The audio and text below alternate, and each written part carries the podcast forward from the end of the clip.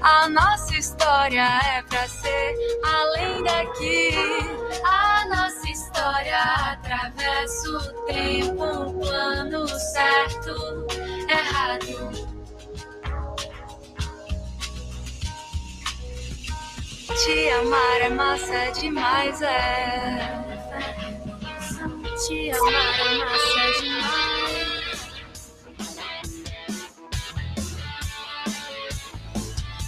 É o nosso coffee break, então, para você aqui pela estúdio. É, você tá ouvindo aí, Ana Carolina, então, para fechar um pouquinho aí do nosso Good Morning Show. É claro, a gente aí para um coffee break com Muita música boa, informação aí de Veranópolis e região nesta manhã. Olha, uma terça-feira, ainda início de semana, e com a condição de tempo instável, instabilidade esta que chegou ainda na noite aí da segunda-feira, então, aqui para a Serra Gaúcha, trazendo até acumulado aí considerável. Seguinte, a gente esmiuça mais informações, então, do tempo para você, o que rola ao longo aí desta semaninha que fecha este quarto mês do ano, fecha aí o mês de abril, hein? É próximo domingão, já entrando então aí no mês de maio. Olha só o super apoio da nossa programação que segue até o meio-dia, sempre de consultório odontológico, Dr. Walter Jung e doutora Nairana Jung, ABG Agropecuária, Mercadão dos Óculos, Atacarejo, compre bem, Paes Carnes, é mais que carne, aqui também tem sabor e qualidade. Acesse aí sempre estúdio.fm.br para também conferir notícias atualizadas em seguidinha a gente já passa um spoiler para você acerca do que rola, do que está rolando no nosso portal, no nosso site, bem como de maiores informações que você também pode curtir em estúdio.fm.br. A gente vem chegando pelo nosso Facebook, o nosso YouTube, aqui na nossa programação. Você, inclusive, já vai aí observando né, imagens da área central da cidade aí de Veranópolis. E você já observa também, agora, já o nosso bastidor. Então, com a doutora Ana Carolina de Oliveira, neurologista, ela mesma que vai falar conosco, então, afinal, dia mundial de combate à meningite comemorado, olha só, no dia 24, né, no último domingão, a gente não pode deixar passar essa data extremamente relevante para poder abordar deste assunto de suma importância e, claro, trazer algumas informações, falar um pouquinho mais aí da doença com a doutora, então, que está gentilmente nos atendendo aí via vídeo chamada nesta manhã. Mas antes eu saldo a nossa repórter, Daniela Afonso. Muito bom dia, seja bem-vinda, Dani, tudo bem? Bom dia, Nato, bom dia, doutora, e bom dia a todos que estão nos acompanhando. A gente sempre passa informações que também estão aí no nosso portal, Dani, acerca né, de estúdio.fm.br. Claro, a gente vai tratar né, do Dia Mundial de Combate à Meningite, mas nós temos aí dia D de vacinação contra a influenza e também contra o sarampo, que ocorre neste próximo fim de semana aqui em Veranópolis. Isso mesmo, né? Equipes também estarão passando nas comunidades do interior com pontos uh, vacinantes ali, que vacinarão somente as pessoas que estiverem nos salões das comunidades. Então, para você ter acesso a toda essa informação e saber como participar desse dia D da vacinação contra a influenza e contra o sarampo, acesse os canais da Estúdio. Muito bem. Doutora Ana Carolina de Oliveira, muito bom dia. Obrigado por nos atender, tudo bem? Bom dia, Nato. Bom dia, Daniela. Bom dia, ouvintes. Primeiro, um prazer, muito obrigado pelo convite. A gente que agradece. Muito obrigado, viu, doutora, por nos atender aí uh, do seu domicílio, né? Já que está aí, portanto, né? Uh, cuidando aí da, da, do seu filho. Mas muito obrigado por nos atender. E claro, a gente falar desse dia importante. E a gente frisava aqui no início sobre o dia 24, último domingão, que é considerado, então, o dia né, mundial de combate a meningite. A data ela destaca a importância da prevenção, diagnóstico, tratamento e, claro, da melhoria das medidas de suporte àqueles que lidam com os efeitos potencialmente devastadores dessa doença mortal. Antes da gente se aprofundar e poder tratar e falar de mais informações, a gente, claro, de uma forma, digamos assim, doutor, um pouquinho mais leiga. O que é a doença? Né? Quais são os tipos né, de meningite? Enfim, a diferença entre elas. O que, que dá para nos atualizar e passar um pouquinho para quem não conhece muito do que seria a meningite, doutora? Claro, vamos lá, então. A meningite, ela é uma inflamação das meninges. O que seriam as meninges? Elas são uma membranas que revestem o cérebro e a medula espinhal. É como se fosse uma capa protetora que a gente tem no nosso cérebro e na medula espinhal. Então, a meningite é quando essas membranas, elas são, vamos dizer assim, atacadas por vários micro-organismos. Podem ser vírus, bactérias, fungos e até proto protozoários. Mais comuns são os vírus, mas os mais graves geralmente são as bactérias e os fungos. Perfeito. Existem, uh, existe mais de um tipo, né, de, de, de doença da meningite. Se tem alguma diferença especificamente, mais um pouquinho mais a fundo nessa tua primeira fala a respeito de qual daqui a pouco é mais potencialmente perigosa, vamos assim colocar? Sim, sim. A mais comum, então, é a meningite viral, mas graças a Deus ela é a menos grave, que menos traz consequências. A mais grave, a bacteriana e a fúngica. A bacteriana, entre elas, é a mais grave de todas, é a causada pelo meningococo, que pode causar um quadro de uma evolução muito rápida em até poucas horas. E graças a Deus para isso a gente tem vacinas, né? Correto. Doutora, qual é que são os sintomas, né, destas, dessa doença? Então, o que, que a gente pode falar quando a gente trata de sintomas? Então, os sintomas mais comuns são febre alta, dor de cabeça, náusea, vômito, e o que é o mais clássico da meningite, que são os sinais meníngeo, que a gente chama, que é a rigidez na nuca, rigidez no pescoço. O paciente não consegue movimentar o pescoço. Só que esse sintoma de sinal meníngeo geralmente não acontece nas crianças, acontece mais em adultos, a partir dos adolescentes já acontece. Em crianças, não. Então, é bem importante ficar atento em crianças a outros sinais, como sonolência, torpor, que a criança fica mais chorosa, recusa alimentar, o bebê não quer mamar, ou a criança que já se alimenta não quer alimentar, está prostrada, a criança está sempre mais ativa, de repente ela fica prostrada, febre alta, ela não vai reclamar de dor de cabeça, ela não vai ter essa rigidez tão característica que a gente vê em adultos. E é bem importante frisar que tem tratamento. Então, na vigência, quando apresentar esses sintomas, tem que ir para o hospital, porque a meningite tem tratamento. E existe assim, doutora, você estava comentando sobre isso das faixas etárias, né? Que ela pode atingir todas as faixas etárias, mas pensando assim também nos casos que você atende, enfim, tem assim uma coisa que é mais comum, por exemplo, mulheres ou homens, qual idade?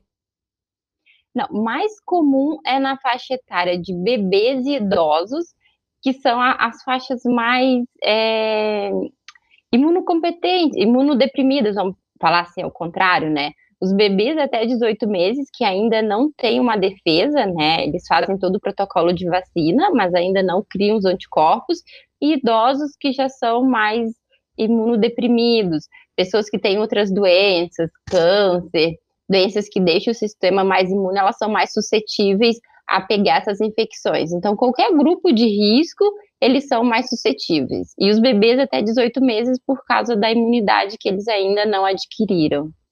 E você falava também que existe tratamento, né, para essa doença.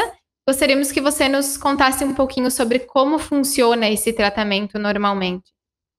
Sim, vamos lá. Acho que a primeira coisa, antes da gente chegar no tratamento, é importante a gente frisar como que se pega, né, a, a meningite. Então, geralmente é por partículas de aerossol. A pessoa tosse, a pessoa que está contaminada, né, tosse, espirra, e é assim que a outra pessoa se contamina. E essa, a, a meningite, ah, muitos pacientes perguntam, ah, mas como que chega lá nessa meninge que está lá no cérebro? é geralmente através do líquor, que é um líquido que circula pelo cérebro e pela medula espinhal. Então, quando a gente entra em contato com algum desses micro-organismos, seja o vírus, a bactéria, que atinge a nossa corrente sanguínea, ele entra em contato com esse líquor que causa meningite. O diagnóstico a gente faz tirando o líquor da medula. Então, ali a gente consegue saber se é um vírus, se é uma bactéria e se é um fungo. A meningite viral, como eu tinha dito, geralmente ela é muito branda, ela não tem um tratamento específico, a gente não tem um antiviral, um antiviral que mata o vírus. Agora, quando é bacteriana, a gente tem os, os antibióticos específicos para cada bactéria. Quando a gente coleta esse líquido, esse líquor da medula, a gente consegue saber exatamente qual bactéria que é. Claro, a gente coleta sangue, a gente faz neuroimagem, é todo um protocolo de diagnóstico para fazer o tratamento correto e eficaz. Então, dependendo do. Ah, se é fungo, a gente dá o um antifungo. Então, a gente tem que saber qual microorganismo causador da meningite para fazer o tratamento correto. Por isso é importante é, ir buscar um pronto atendimento para poder fazer esse diagnóstico correto.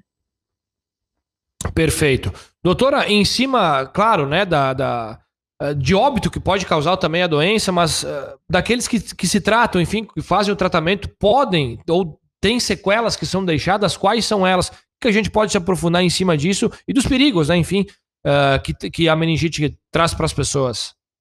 Sim, infelizmente pode deixar sequelas sim, Nato.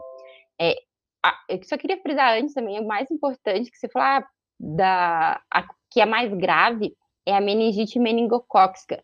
Isso, o que chama atenção, principalmente nas crianças que os pais devem cuidar, a criança começou com febre alta e manchas pelo corpo, claro, pode ser qualquer outra virose, mas a meningite meningocócica é muito característico as manchas pelo corpo. Então, corre para o hospital, porque essa é a mais grave e tem tratamento também. Então, acho que isso é importante frisar as manchas pelo corpo, que eu não tinha falado nos sintomas, mas que só dá na meningocócica. As sequelas são várias, infelizmente, pode dar perda de memória, surdez, perda de visão, paralisia nos membros, é, a criança ficar com epilepsia, enfim, é, são sequelas bem significativas. Perfeito. Doutora, só deixa eu fazer um, um parênteses que tu fala anteriormente sobre essa diferenciação da doença que pode até confundir. Existe uma outra doença que ela, daqui a pouco ela é similar e pode fazer com que se confunda a própria meningite para pais, sobretudo quando aparece nas crianças? Sim, por exemplo, uma dengue. Uma dengue pode dar manchas pelo corpo e febre, né? Agora a gente está no período até de alta de dengue. É uma doença bem comum, que faz febre alta e dá manchas pelo corpo. Igual, se tem manchas pelo corpo também seria uma dengue grave, né? Qualquer manchas pelo corpo num contexto de febre tem que ir correndo para o hospital. Isso é um sinal que chama bastante atenção. E falando, doutor, então nesse dia, né? Esse dia foi eh, colocado justamente para se pensar na importância da prevenção dessa doença, porque sim, existem formas, né, de prevenir essa doença. Uh, você poderia nos falar quais são essas formas? Se tem a questão de vacinação? Isso. A vacinação é mais importante. Infelizmente, a gente não conseguiu erradicar ainda a meningite, como a gente já conseguiu com a poliomielite, com algumas outras doenças. Mas ela previne muito casos graves, porque quando o, o microorganismo entra em contato com a criança ou com o adulto, enfim, já tem uma certa defesa, então não consegue instalar um quadro grave. As vacinas começam a partir dos dois meses. Aí, com dois meses, a gente faz a pneumococo. Existem três vacinas para três tipos de meningite. Infelizmente, não existe vacina para todos os tipos de meningite. No SUS, a gente tem três tipos de vacinação, que é contra o pneumococo, o meningococo e o hemófilos, que são três bactérias que causam as meningites, que no Brasil são as mais comuns. Então, a gente fica bem coberto com a, o esquema vacinal. A pneumococa a gente faz com dois, quatro e seis meses. A hemófilos também, que ela está junto na pentavalente, que tem outras vacinas juntos. E a meningococo a gente faz com três meses, que tem a, a meningococo B, que a gente tenta prevenir exatamente essa forma mais grave. Até o Nato falou do meu bebê, hoje ele faz três meses e ele já vai receber as vacinas. E doutora, além dessa questão das vacinas, tem algumas dicas para as pessoas assim tentarem se cuidar um pouquinho mais pensando uh, nessa questão do, do, de como se pega, né, que você estava explicando antes? Claro. É, como é via aérea, eu até brinco que a Covid veio para ajudar em algumas coisas, tipo o uso de máscara. Acho que todo mundo notou, né? Não teve tantos resfriados, tantos gripes, porque a maioria dessas doenças são transmitidas por via aérea. Então, se a pessoa está resfriada, se ela está doente, porque as meningites virais, às vezes é um quadro muito brando. Pode ser um quadro que a pessoa ah, tem uma dor de cabeça, uma febre, e nem procura atendimento. Então, o uso da máscara é o que previne, né? Porque se eu estou resfriada e eu estou usando máscara, eu não vou é, liberar essas gotículas, essas partículas de aerosol para outra pessoa, então ela não vai pegar. Esse é o principal forma de prevenir, claro, além da vacinação, né? E, doutor, não sei, nós acabamos abordando ali desde o, a explicação do que é a doença, diagnóstico, tratamento. Eu não sei se talvez no meio disso tudo tem algo que você gostaria de frisar sobre a doença, que talvez não foi comentado ainda. É, eu acho que o mais importante de frisar é que os pais têm que vacinar as crianças. Ah, existem vacina para adultos também, né? Caso ah, meu pai não me vacinou, tem vacinas para adultos, é só ir no posto de saúde para eles verem quais vacinas não foram feitas e completar o esquema vacinal e ficar atento a esses sinais. Crianças maiores, adolescentes, esse sinal de rigidez de nuca, que é muito característico da, da meningite, que outras doenças daí não têm, né? Porque febre alta, dor de cabeça, muitas doenças podem se confundir. E as manchas no corpo, que é um sinal grave, e levar para o pronto atendimento, porque tem tratamento eficaz. Perfeito. Doutora Ana Carolina de Oliveira, neuro, conversando conosco então nessa manhã, falando do Dia Mundial de Combate né, à Meningite, este que é comemorado anualmente então no dia 24 de abril. Foi no último domingo, a gente, claro, não podia deixar passar dessa pauta de suma importância. Doutora, muito obrigado né, pela, pelas falas, pela explicação, por nos atender mesmo em vídeo chamado. E claro, a gente volta a conversar no futuro bem breve, viu, doutora?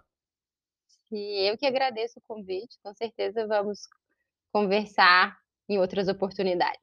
Valeu. Um bom, boa semana. Até a próxima, viu, doutora Ana? Igualmente, até. Legal. Tá então a doutora Ana Carolina de Oliveira conversando conosco, Dani. Essa data muito importante. A gente fala então do Dia né, Mundial de Combate né, a meningite.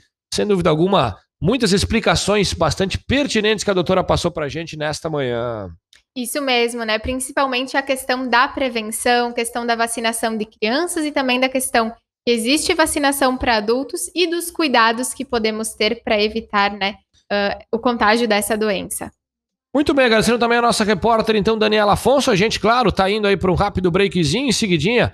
A gente segue aí com muito mais aqui na programação da estúdio até o meio-dia. A gente vai junto hein, com a trilha sonora desta terça-feira, com tempo instável em Veranópolis. A seguir, músicas, prêmios